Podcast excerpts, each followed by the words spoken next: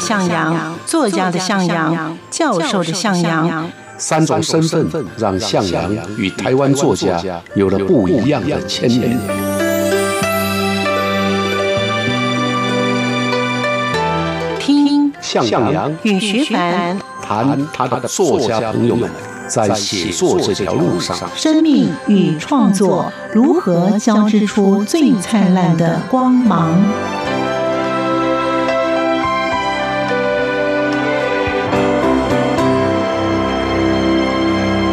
收听写作这条路，我是徐凡。在今天节目当中，作家向阳老师要让我们认识这位作家周策仲，他是美国威斯康星大学东方语言系以及历史系的终身教授，同时也是国际著名红学家以及历史学家，尤其精于对于中国的五四运动的研究。另外，蒋介石在台湾二二八事件之后的发表的《告台湾同胞书》，就是由周策仲所执笔的。在今天，我们就跟着向阳老师的脚步，一起去认识这位定型新诗的倡议者周策仲。欢迎收听。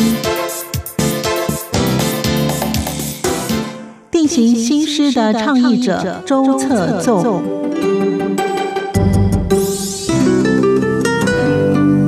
我们那个年代读到这个五四运动史的时候，对这位周策仲教授特别的尊敬。《红楼梦》的研究呢，有人认为周策仲教授呢，他就是红学的专家。欢迎收听《写作这条路》，我是徐凡，我是向阳。嗯今天的向阳老师呢，要让我们认识呢这位重量级的学者，同时呢，也是一位诗人，他就是周策仲，定情新诗的倡议者。周策仲，因为老师呢有说呢，他其实在文学的地位上呢是颇重要的，而且是重量级的。他也是一位红学的大师哦，所以呢，我们今天就来认识这位周策仲老师。好，好，老师认识周策仲是什么时候的呢？我认识周策仲教授呢是在一九八五年，嗯，那么当时呢。呃，我们因为周策仲教授他的一个学生叫王润华，嗯，那王润华也是跟我一样，在一九八五年到美国，在爱荷华，所以我们到十一月的时候就相约呀、啊，到威斯康星大学去看当时在威斯康星大学任教的周策仲教授。那认识他啊，对我来讲啊，是一个很难忘的一个过程。记得那个时候。我们到威斯康星大学访问他，然后夜宿，晚上呢也住在他的家。他家呢，啊，文人呢、啊、总是喜欢给自己的家园命个名称啊呢、嗯，所以他把他的名他的家园命名为气园，对，放弃放弃的弃啊对啊，好特别哦园林的园，嗯啊，我记得那个时候。王润华曾经为了这个写了一 首诗，啊，他把这个诗呢称之为“气园诗抄”。嗯哼，啊，其中在第一首叫写当时的落叶嗯哼，啊，那可以看得出来周策仲家的那个门口扫落叶的情况。王润华是这样写的，他说：“突然主人放下槐树之笔，扫落叶的声音使他感到不安。推开柴门，他惊讶地发现，原来覆盖着秋叶的庭院，一片绿草像他的草书有劲地扎根在大地上，在秋风中飞舞。嗯，啊，这首诗啊，因为是得意门生写的，王润华，是，他写周策仲呢，他把扫落叶跟周策仲的书法结合在一块。怀素之笔啊，怀素是书法名家，中国非常重要的怀素啊，他是个书法名家。嗯哼，他说，主人放下怀素之笔，就是放下他的书法，嗯哼，那扫落叶的声音让他感到不安。他但发现，哎，他的笔就像秋风扫过落叶以后呢，沾满秋叶的庭院上有一片绿草，就像他的草书。嗯啊，所以就把老师的他对老师的崇嗯敬啊，包括老师的书法跟人格啊，都表现出来。所以这位周策仲嗯呢，这位学者呢，他长期是在威斯康星大学教书哦。嗯那而且呢，刚才我们有提到说，他是一位红学大师。是他不但是红学大师，他也是五四运动史家，嗯而且他也是一位诗人。哇，那所以他的地位算是蛮崇高的，是吗，老师？没错啊，我想简单的介绍一下周策仲的他的一生。嗯嗯简单的说，嗯，他一九一六年呢、出生在中国的祁阳，就像你刚刚讲，他是诗人、书法家嗯啊。高中呢毕业在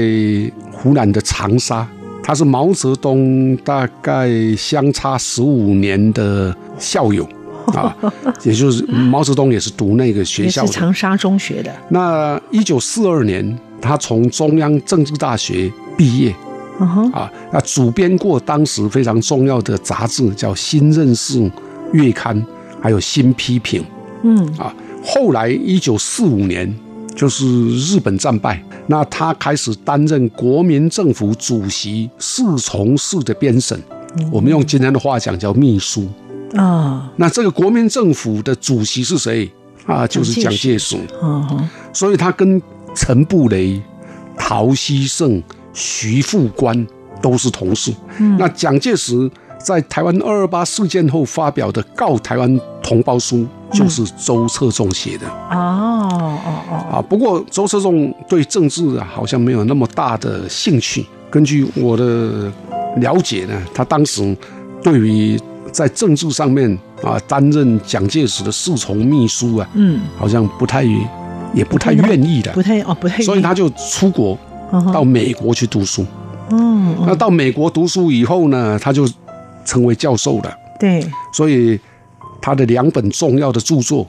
一本就是你刚刚提到的《五四运动史》，那是在一九六零年呢、很早很早了哈、哦真的由很美早国哈佛大学出版社用英文出版。哇，你看这不简单吧？嗯啊，那出版以后，全世界只要研究中国、研究五四运动这本书，都是必要的参考，哦，就是必参的资料嗯嗯啊，所以他就被认为是中国五四运动的权威学者，那影响很大啊。是用英文的版本啊，嗯再版总共有七八次，哇，台湾呢也有啊，我读大学，呃，大概四年级的阶段，时报出版公司呢翻译了他这个五四运动史，啊，但是有很多地方都漏掉了，原因是因为那时候台湾还在戒严，哦，所以有的有些东西不能刊的。啊，所以我们那个年代读到这个五四运动史的时候，对这位周策仲教授，嗯也特别的，也可以叫做尊敬。对，嗯，所啊以他还是个翻译家哦，翻译一下应该不会困难嘛，因为他在美国读书嘛啊、另外呢，啊，他你刚刚提到《红楼梦》的研究，《对，红楼梦》的研究呢，有人认为周策仲先生啊，教授呢，他就是红学的专家。嗯一九八零年呢、他在威斯康星啊主持第一届的国际《红楼梦》学术研讨会。哼，第一季哦，第一届啊，那是个国际红学会议，嗯啊，所以后来呢，就促成了在哈尔滨啦、扬州啦、台北啦、北京啦，就有二三四五届的国际《红楼梦》研讨会。另外，他还是国际中国现代文学研讨会的主席啊，他自己的专书里面有一本啊，叫做《玉玺婚姻红楼梦》。曹雪芹家世政治关系的溯源，以及论《红楼梦》研究的基本态度等等啊，所以他被称为红学大师。你提到的翻译，我现在想到了，他曾经翻译过泰戈尔，泰戈尔的诗集、短诗《萤》跟《狮群的鸟》，在台湾呢是由这当时的向日葵蚊虫啊，哈、就是在台湾也有出版过。那我也是我们那个年代文学青年必备的诗集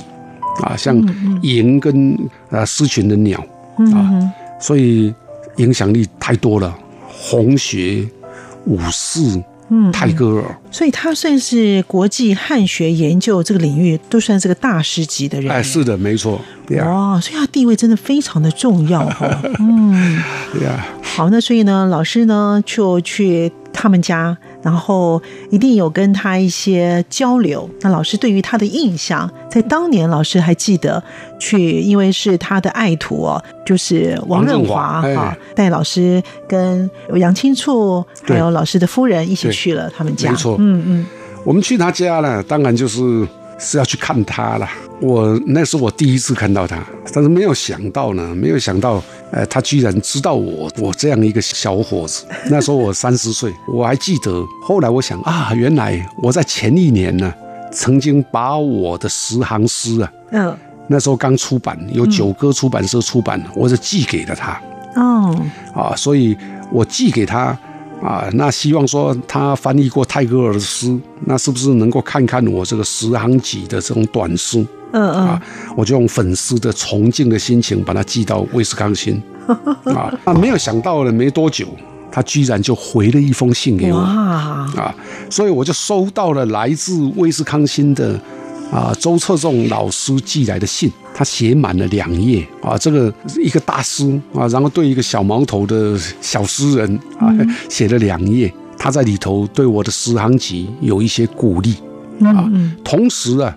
他好像对那个新格律的这个部分很有兴趣，嗯嗯，他就在里头谈到说，你既来大注十行集，在他来看啊，这具有划时代的意义。他说三四十年前呢、我就觉得定型新诗体是新诗人可以发展的一个领域，可是总是没有办法推动优秀的诗人去尝试。哇，换句话说啊他他觉得我好像在走他想走的路，啊对，他也提到，他其实最早啊，我他写古典诗，可是更年轻的时候呢，一九六二年呢，他曾经在纽约的海外论坛月刊呢发表过刚刚提到的定型新诗的提议嗯啊，当时有人反对啊，但是他觉得这条路是可以走的啊，所以接着又跟我大谈什么叫定型新诗对，。什么叫定型心啊，事？他他说他在他的文章里面呢，有举几个例子，比如说五三八行体，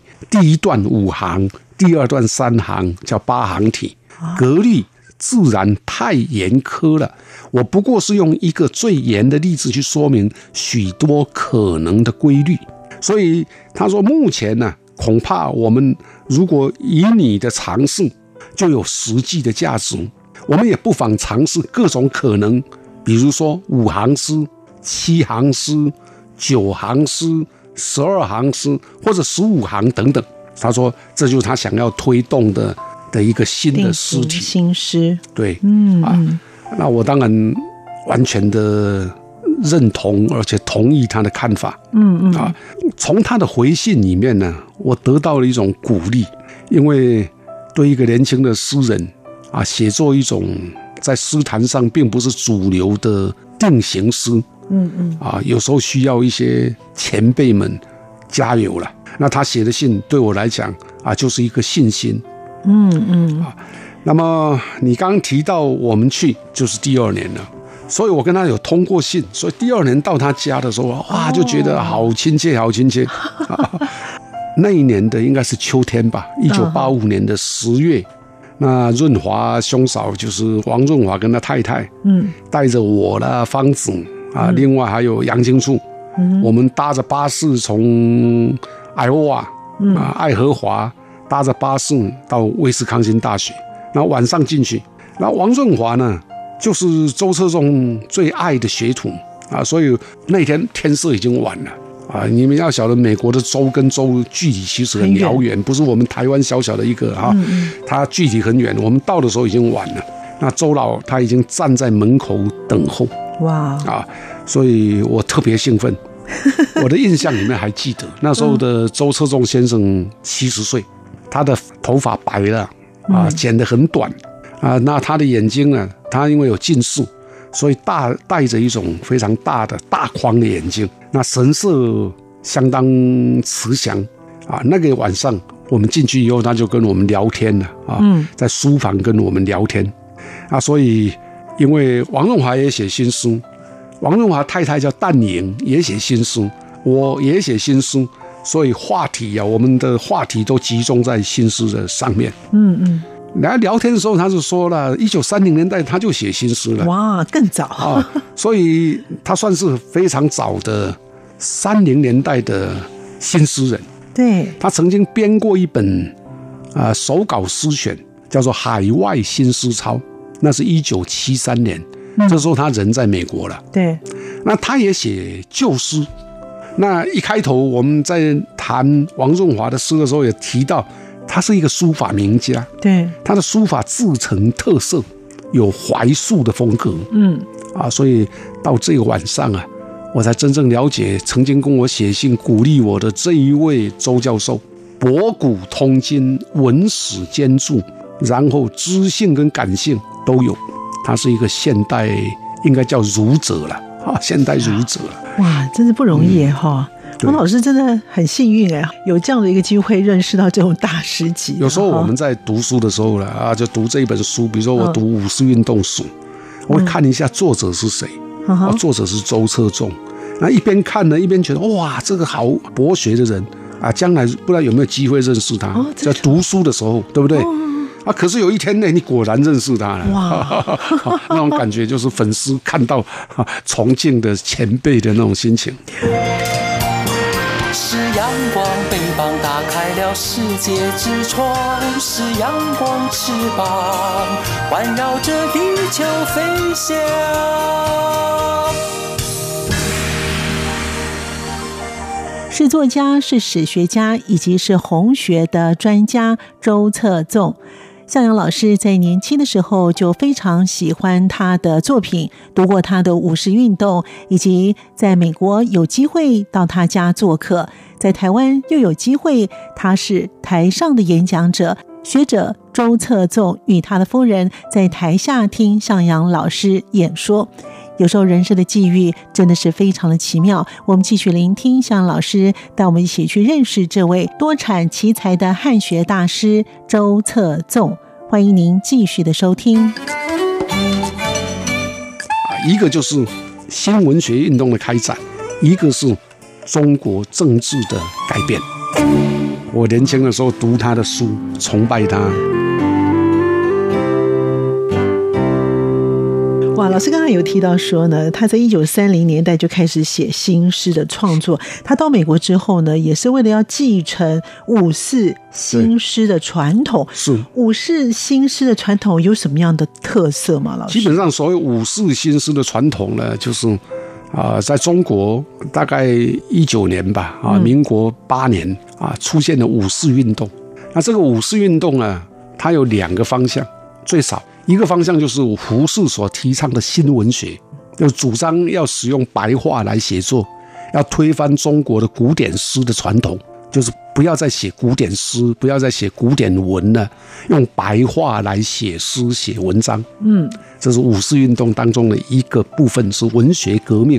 周策纵的这个新诗就是跟着这个五四文学革命来的，所以用用白话来写诗。那五四运动还有另外一个层面呢，是政治跟文化的运动。那政治跟文化的运动呢，强调是科学、伦理、民主这三大精神。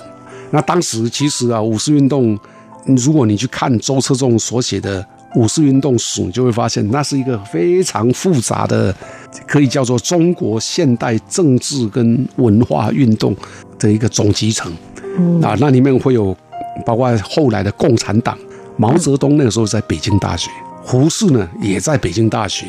陈独秀，中国共产党的创办人之一，陈独秀也在北京大学。哦所以五四运动就影响了后头的中国啊，一个就是新文学运动的开展，一个是中国政治的改变。我们也可以看得到啊，在这个上面呢，呃，周车仲把这个部分五四运动呢比较深层的原因呢，都写得非常清楚。难怪会把它翻成英文哈，而且呢，有许多人都会去看一他下。第一次出版就是全部英文，嗯嗯，中文版是后来他的学生们他翻帮译他翻译的，对所以帮他他翻译写的时候就是写英文。对，因为他在没错哎美国读书，嗯，所以他他的论文呢是用英文写的。哎，哇，他真的是文史兼具，然 对啊后不简博单的一古个人通物今，哎，哎哈，对知性感性啊，都有哎又，参与过政治，然后又跳脱政治，对，当个学者哎，因为他如果继续在蒋介石的身边，身嗯边，也许就来到台湾了，嗯，然后就有不一样的发展了，对， Yeah 可能就没有办法像他现啊，在就不这样是学者哦了，哎，对对，好，所以呢，老师也知道说，哦，原来他在赴美之前也曾经是重庆的《新认识月刊》的总编辑啊。是啊是啊，刚刚有谈过这个。啊啊，哈重庆新认识，这基本上是当时国民党的一个重要刊物。哦，那他担任过重庆行政学院的教育长，嗯哼，刚刚也提过，担任过蒋介石的侍从编审，对，所以你看他这一段经历，就知道他年轻时参与过很多政治的事件。嗯嗯，我在猜，他可能当时对政治也有某种憧憬吧。嗯嗯啊，但为什么你已经爬到国府主席蒋介石的侍从，当两年之后就急流勇退啊，然后就到美国读书，那从文学青年啊到政治新贵啊，然后又从政治新贵变成汉学的学者，他的心境到底是如何转折，他如何在那边斟酌折冲，我只有跟他谈一个晚上，我根本不可能问到这也不晓得了个哈，所以我也不晓得。嗯，然后现在他也已经过世了是。啊，所以这个答案大概也只有天知道了。哎，像那个时候的学者都没有写自传的这种事情，照道理应该写啊，尤其像他这样的人，对重量级可的，是好像也没有写。啊，可惜了我离开爱荷华以后呢，大概到我在读博士班呢、一九九零年末的时候，嗯，他还曾经来过台湾。哦，然后呢，我发表一篇论文，哈哈，那篇论文很特殊，那篇论文谈的是网络文学嗯，啊，这个跟周老的那个差很远了啊、嗯，因为这个是新的年代的，在网络上的文学对，啊，我在台上，他跟他的夫人就坐在台下。 哦，啊，所以有时候想啊，人人生很有趣啊。对，哎，我年轻的时候读他的书啊， 然后崇拜他。那等到我中年呢、嗯大概四十来岁的时候呢，啊，他也已经比较老一点了嗯嗯嗯，啊。结果我们在台湾相相逢相遇哇，嗯呵呵，啊，他是与会的贵宾，那我是研讨会上的论文发表人。对啊哇，这人生的际遇真的是变化的蛮大的哈。没错，没错嗯。当他的爱将，他的爱徒呢，就是诗人罗志诚啊，也就是刚才老师一开始帮我们念的这个《落叶》，所以这罗志诚在他们家就很熟。哎，周策总哦，，中侧中，我记得我们住一晚上，嗯，那第二天早上醒过来呢，哎，一开门我发现呢、哇，跟我同年纪差不多的诗人罗志诚啊，嗯，在气源的庭院扫落叶。哈哈，罗志诚跟我同年，他跟周车仲呢，因为他到威斯康星读哎读研究所，嗯，读博士，周车仲也是他的指导老师，所以我就等于在他乡啊遇到以前的老朋友了。哈哈，所以我记得那个印象是，到了秋天呢、几乎整个包括爱荷华也一样，威斯康星呢、落叶特别多。那你一天不扫不行，一天不扫就影响环境，哦，所以每天都这么严重必须要要用洒哦扫要田园要扫要扫啊。所以看到这个罗志诚啊，就觉得很快乐，很很有趣。嗯，那我们就啊，等到他扫完，我们就一起回房啊，跟周车仲教授共进早餐。嗯嗯，那我记得早餐的时候呢，周志忠先生问我，又问我一次，他说：“啊，你为什么用十行而不是用四行、八行、十四行？”嗯，啊，我我现在已经忘掉我如何回答他这个问题啊。其实简单的说了，我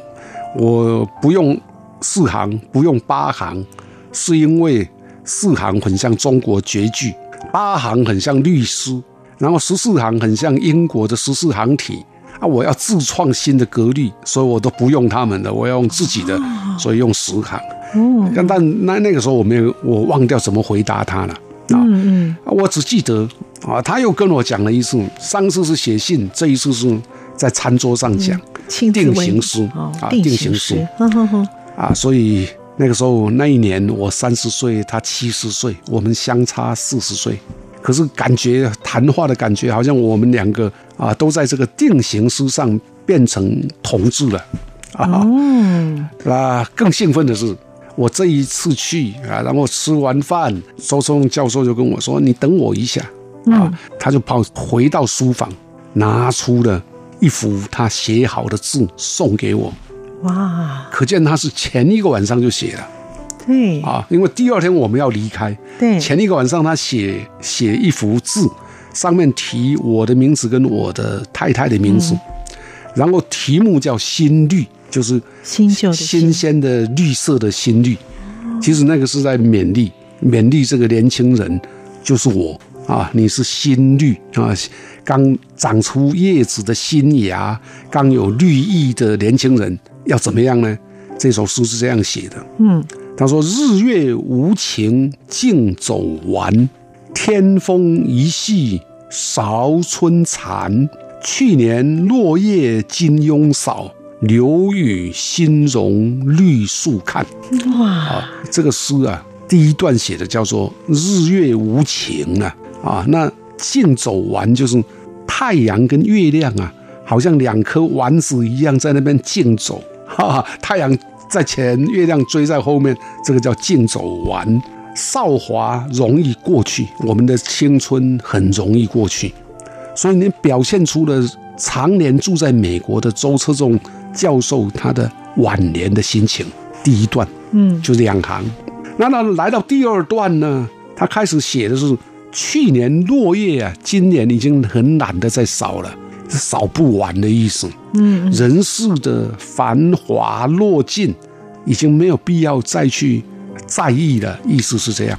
但是第四行写的最好，我把这一片叶子留给什么？留给新开的花、绿树来看，也是新长出绿芽的树木去看，但明年春天来看，哇，这个就期待有新的一代、下一代能够继续往前开花。啊，他送我这一幅字啊，其实意义很深很深啊。是。而且他对老师期许，因为他认为老师呢是他所说的所谓的定型新尸体 哈、对啊，现在是还好啊。现在我后来偶尔才会写十行诗嗯哼，啊，但在台湾诗坛呢，十行有人写，已经有不少人用十行，那也有人写两行诗、一行诗、五行诗都有了。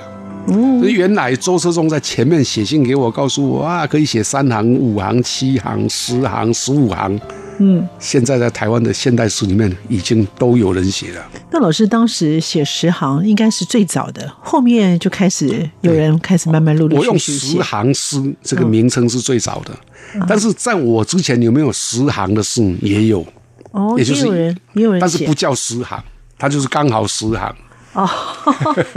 哦，老师是特别就他他就特别诗地就提倡变成十行十行诗，啊，我们说的特别提倡，就是说我强调啊，每一首诗都是诗行啊，把它变成一个诗的体制。嗯啊，用诗体有时候会想到别的地方去， 就是诗的体制。体制啊，嗯，那后来呢，就有人发展出两行诗，就是每一首诗就只有两行，嗯，也有人发展一行诗，一首诗只有一行，嗯哇那这个就表示定型诗开始可以被接受。那老师，我关心的是他送您那副的那个翰墨，老师有裱起来吗？ 我没有裱起来，我到现在还保存着，就把它留着，就还是留而着。且还跟原来的样子都一样，哇哦，哎，全新，全全 新 对啊，一一九八五到现在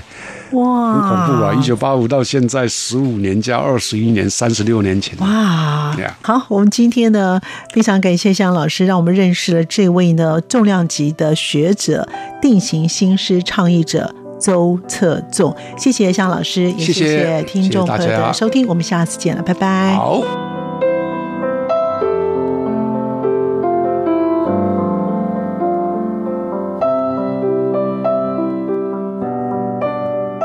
感谢您的收听，我们下次见。